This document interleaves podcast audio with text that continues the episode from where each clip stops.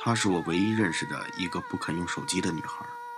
从2003年到2013年，从拉萨到丽江，我再也没遇见过她这样的女孩。初次见她是在蜗牛的酒吧，我喝多了青稞酒，去讨白开水。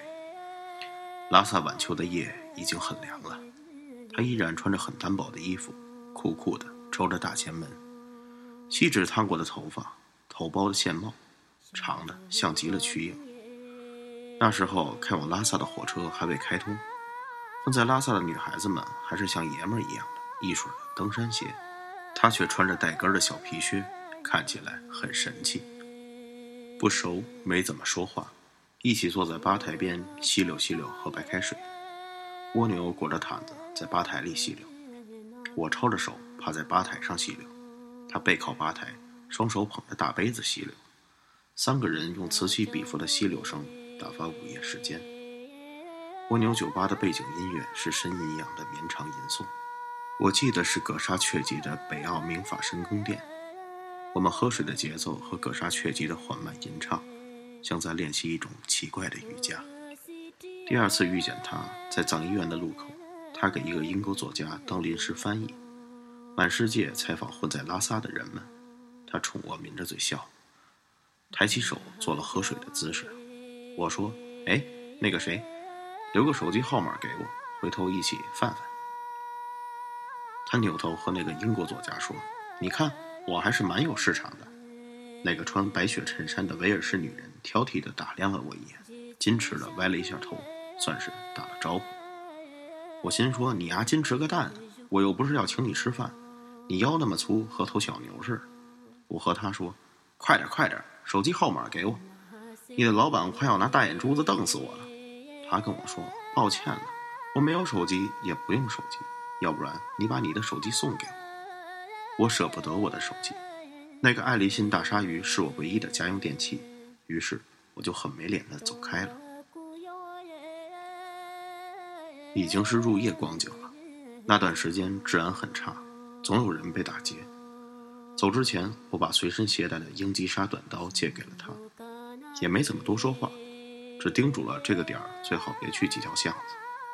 天地良心，我真没有想泡他的意思，就是想和他这样漂漂亮亮的小姑娘聊聊天、扯扯淡、吃吃饭什么而已。我那时候是个五讲四美、文明礼貌、又单纯又感性，还很随和的文艺小青年。第三次见面是一周以后。他半夜来我的酒吧听歌，进门就窝进了卡店里，木呆呆的一个人出神。我唱了一会儿歌，抬头看他，他不知道从什么地方掏出来一瓶酒开始喝。他失魂落魄的看也没看我一眼，所以我也没管他，继续唱我的歌。我唱了一首郑智化的《冬天怎么过》，唱完了以后瞅瞅他，他缩成一团靠在卡垫上，低着头。一点声音也不出，像睡着了一样。我走过去戳戳他，发现泪水浸湿了整个膝盖。他原来在这里静静的、哗哗的流眼泪。这是个怎么情况？这首《冬季怎么过》没什么毛病，怎么就把人唱哭了？这可如何是好？我蹲下来说：“这个季节来拉萨，谁没点事儿啊？”不管你有多坎坷，也没有必要让别人看你哭成这个熊样我觉得我挺会说话的一个人，怎么一说话就把人整出哭声来了呢？我想逗逗他，让他笑一下，别哭出个高原反应什么的，最后死在我的酒吧。我就用话剧腔说：“朱丽叶，在秋天是没有人帮你擦去冬天的眼泪的。”他埋着头，上气不接下气地说：“嗯，就是有一点小难受。”慢慢就会好了呢，你陪我出去走走吧。我回头看看酒吧里，一桌北欧穷老外已经彻底喝大了，头对头趴在桌子上正淌着口水；另外一桌是两个老房子着火的中年背包客，四目相对，浓情蜜意，呢喃不休，完全沉浸在二人世界里。我说：“好吧，我挺乐意陪你出去走走的，但是你要把眼泪抹抹，鼻子醒醒。”不然一会儿出了门，别人以为我把你怎么样似的。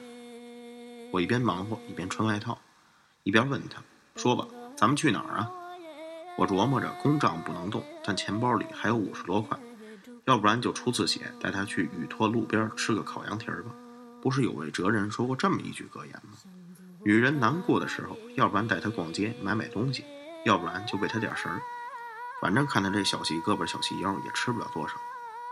眼泪汪汪的抬起头说：“去一个比拉萨再远一点的地方。”我一下子就乐了，怎么个意思？这是演偶像剧呢？我说好啊，我随手在身后的丝绸大藏区地图上一点，您觉得去这儿怎么样？我回头顺着手臂的一看，手指点的地方正是喜马拉雅山的珠穆朗玛峰。他目光渺茫地看着地图那一点，然后点点头说：“走，那就走呗。”他用力裹紧衣服，推开门，走进拉萨深秋明亮的午夜。我把手鼓背了起来。想了想，又放下，最后还是背着出了门。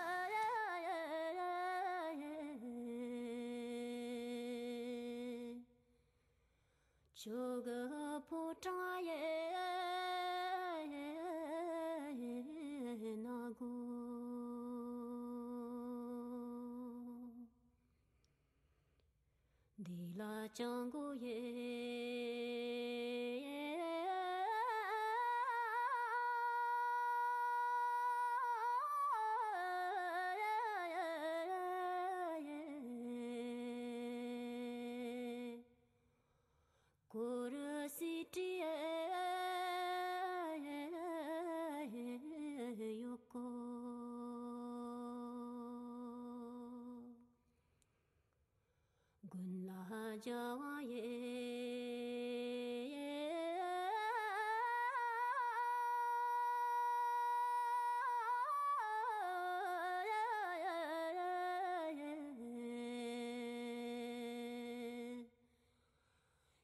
次相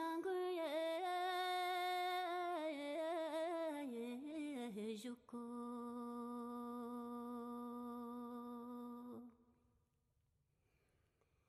wen la sir mo ye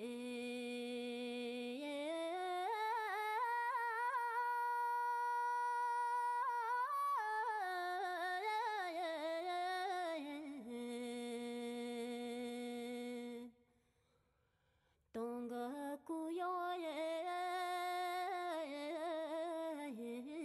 du ku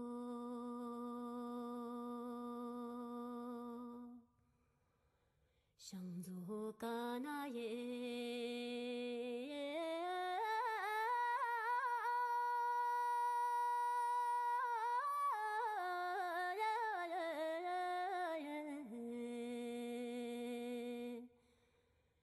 Chỉ vì mô lâm.